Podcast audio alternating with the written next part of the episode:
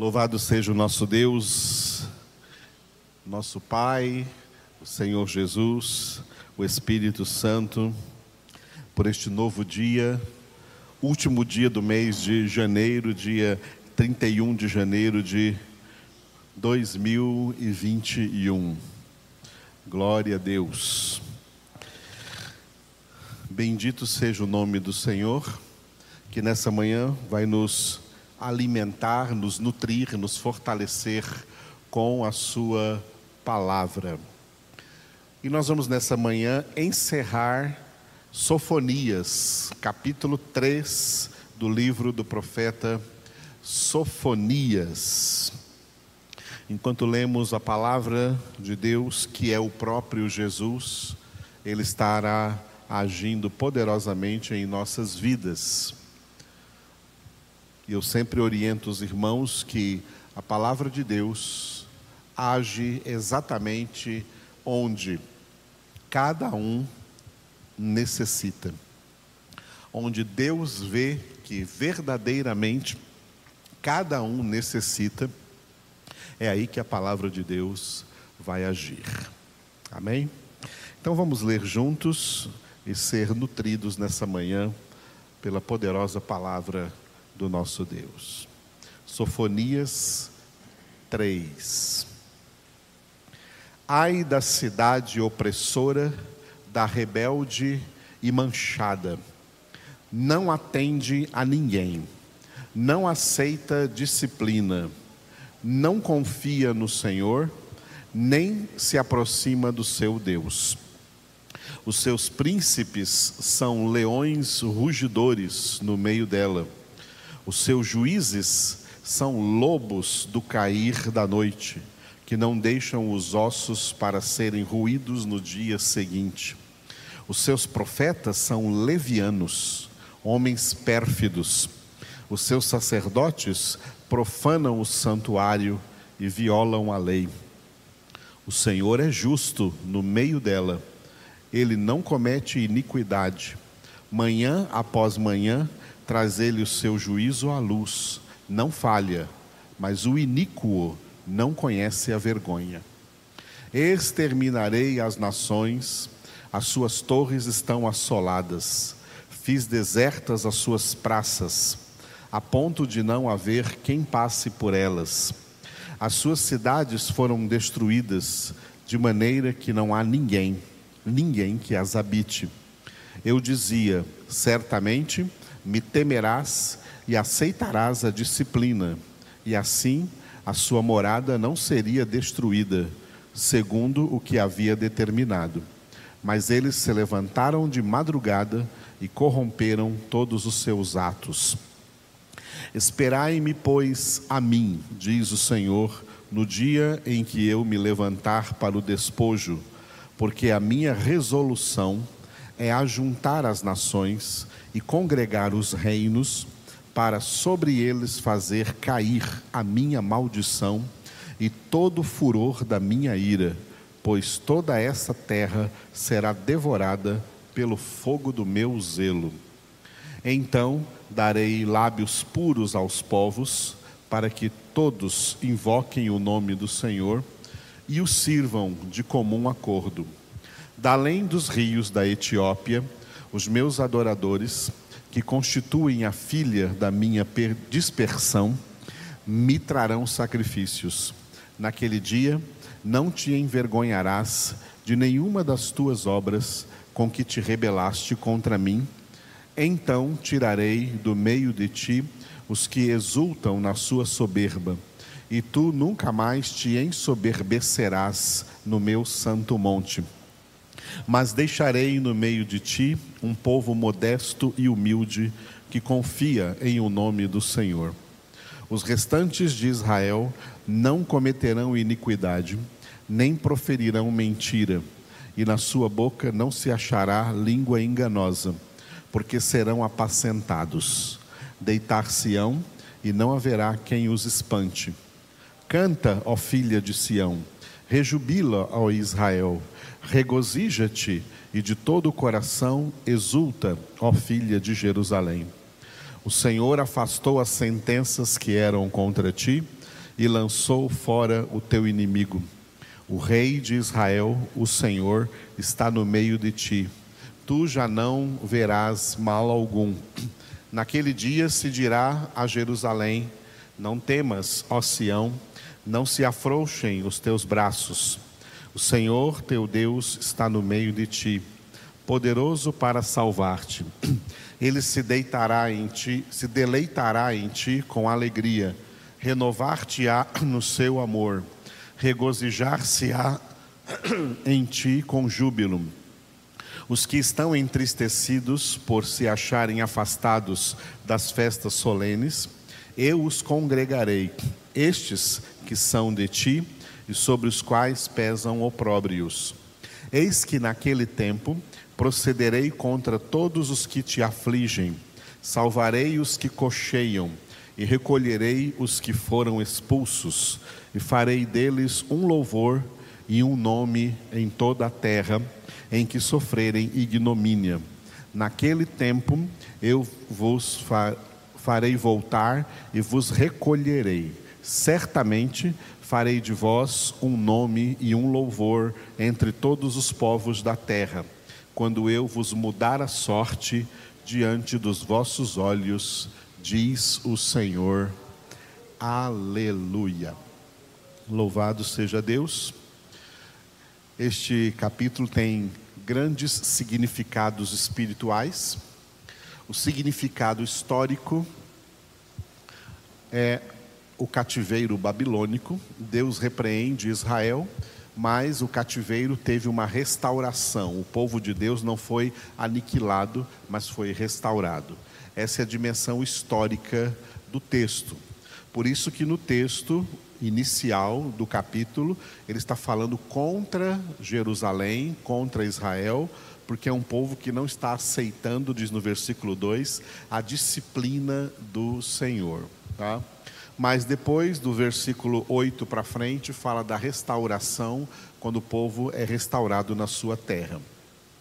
Mas no sentido espiritual, antes de falar do sentido espiritual, dimensão espiritual, aqui nós temos também uma dimensão profética para o fim da grande tribulação e o reino milenar, que eu vou tocar nesse assunto daqui a pouco. E na dimensão espiritual, Jerusalém que Deus começa chamando aqui no versículo 1 de cidade opressora, rebelde e manchada. Versículo 1: Ai da cidade opressora, da rebelde e manchada. Essa cidade aqui é Jerusalém, historicamente, mas se refere espiritualmente, o significado espiritual é o mundo inteiro. O mundo inteiro é a cidade opressora, rebelde e manchada. E só para ilustrar isso, se você ler no Apocalipse, capítulo 11, versículo 8, quando fala das duas testemunhas que morrem e os seus cadáveres ficam lá prostrados na praça da cidade, que espiritualmente se chama Sodoma e Egito, onde também o seu Senhor foi crucificado. Ou seja, Jerusalém, a cidade de Jerusalém, espiritualmente é Sodoma e Egito. Por quê? Porque o Egito representa o mundo inteiro, o mundanismo, o secularismo, como a humanidade toda vive afastada de Deus. E Sodoma, porque uma, um dos tentáculos do domínio de Satanás no mundo é a promiscuidade sexual, a perversão sexual no mundo. Por isso, Jerusalém é chamada, essa cidade, Jerusalém, na, da terra, é chamada em Apocalipse 11, 8, espiritualmente de Sodoma e Egito. E aqui em Sofonias é a cidade opressora, rebelde manchada. Nós poderíamos ler aqui espiritualmente, no versículo 1 aqui de Sofonias 3, ai do mundo, opressor, rebelde e manchado. Poderíamos ler ai da humanidade, opressora, rebelde e manchada. E olha como define bem o mundo a partir do versículo 2: não atende a ninguém, não aceita disciplina, não confia no Senhor, nem se aproxima do seu Deus. Isso aqui é a figura do mundo, é o retrato do mundo, é o retrato da humanidade no mundo.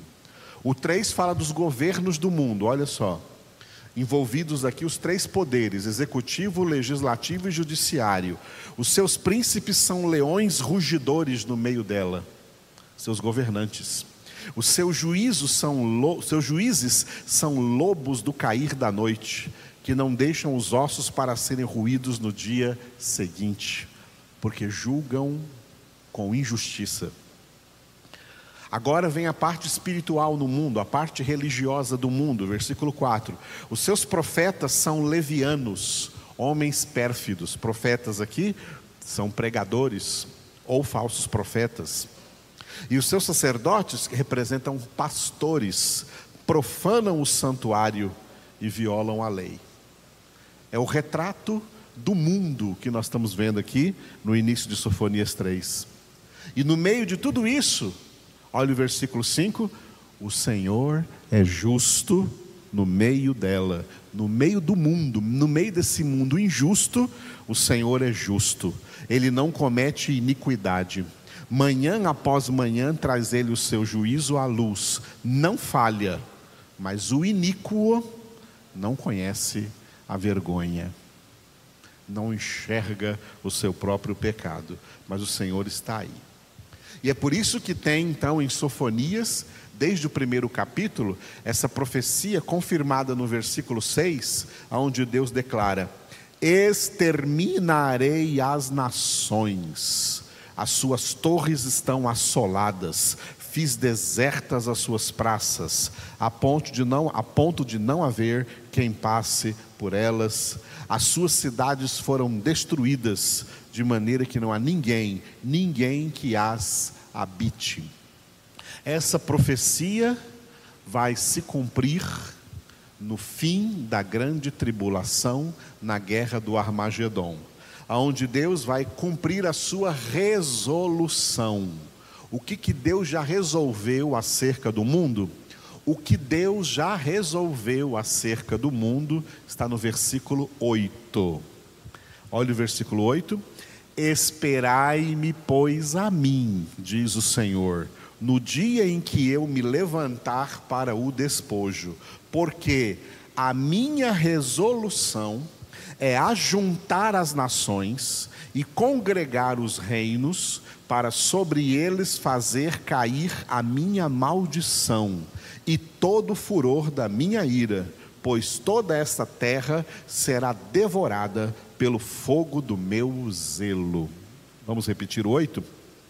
Esperai-me, pois, a mim, diz o Senhor, no dia em que eu me levantar para o despojo, porque a minha resolução é ajuntar as nações e congregar os reinos, para sobre eles fazer cair a minha maldição e todo o furor da minha ira, pois toda esta terra será devorada pelo fogo do meu zelo. Olha como esse versículo é forte. Deus já tem uma resolução, ou seja, Deus já está decidido, Deus já está resolvido acerca do que ele vai fazer com este mundo, com todas as nações da terra, inclusive o Brasil. O que Deus vai fazer com todas as nações da terra é isso aqui, ó, tá? Primeiro vamos ver a data. Esperai-me, ele está dizendo para nós assim: ó, pode esperar, tá?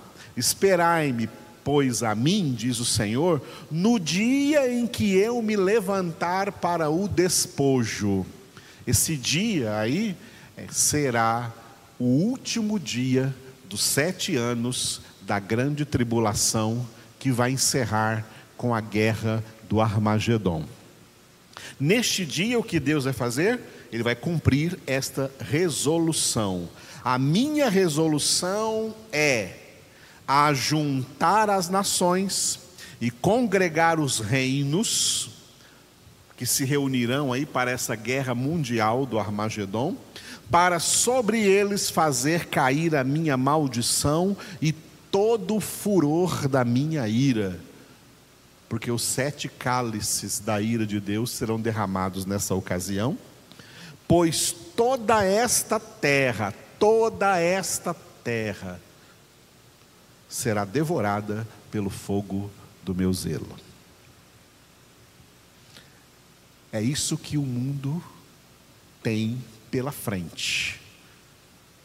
Fogo de Deus, fogo consumidor, fogo exterminador. Porque Deus é justo e a humanidade é injusta.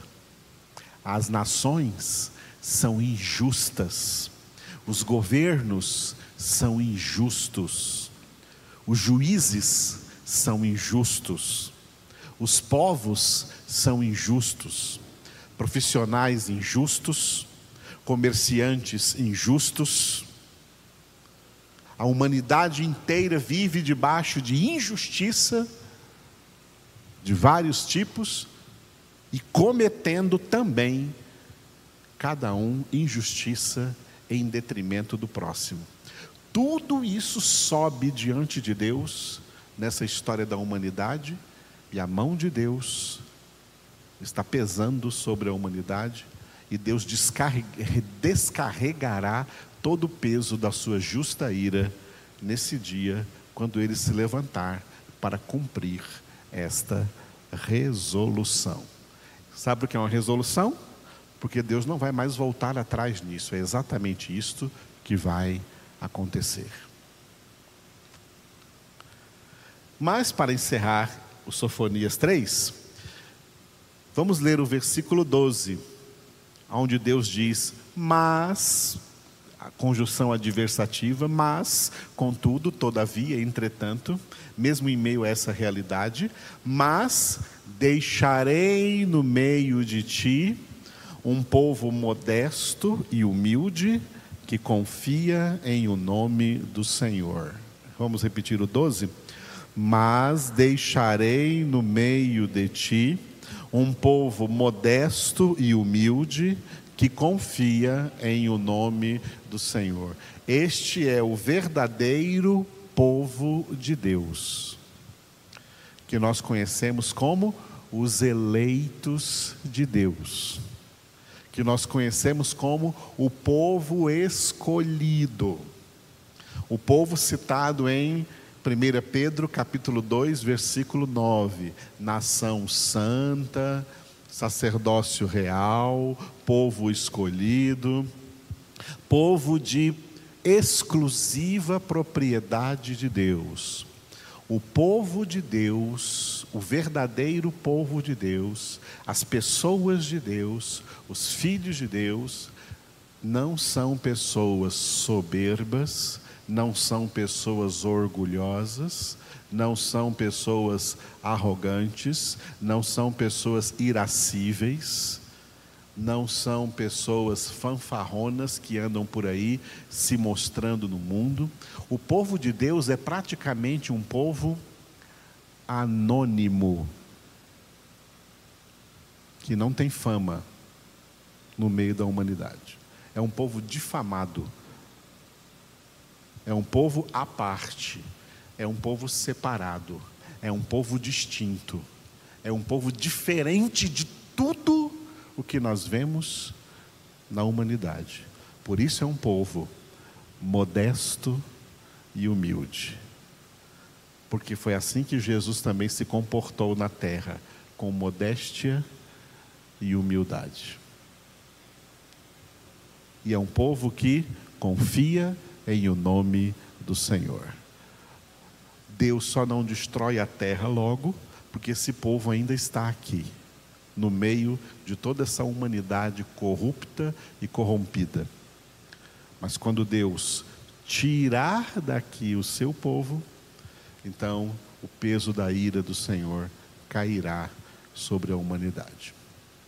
Isso é a palavra de Deus instruindo exatamente os filhos de Deus acerca do que vem por aí na história da humanidade.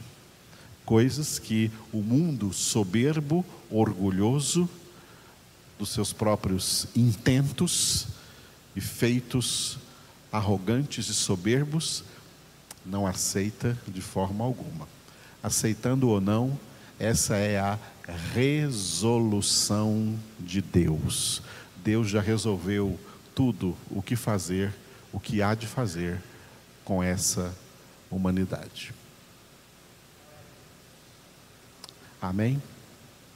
Orem comigo então. Fique de pé para orarmos. Obrigado, Senhor, por essa manhã, na qual o Senhor nos alimenta, nos nutre com a tua palavra, uma palavra muito forte, Senhor, uma palavra de resolução. Sabemos que tu já tens toda essa resolução, já estás resolvido acerca da forma como vais consumar este século, como vais terminar essa história triste e trágica da humanidade pecadora. Em, teu, em, em tuas mãos, Senhor, nós nos entregamos. Nós queremos ser esse povo modesto e humilde que confia em o nome do Senhor.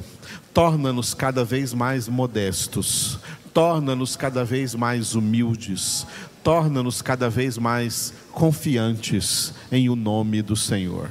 É no Senhor que nós esperamos, é no Senhor que nós confiamos, é em Ti, Senhor, que nós depositamos toda a nossa vida, nós estamos rendidos em Tuas mãos, entregues em Tuas mãos, para fazer exclusivamente a Tua santa vontade, estabelecida para nós, Teus filhos, aqui na Tua palavra. Enche-nos com teu Espírito, Senhor, e guia-nos em nome de Jesus. Amém.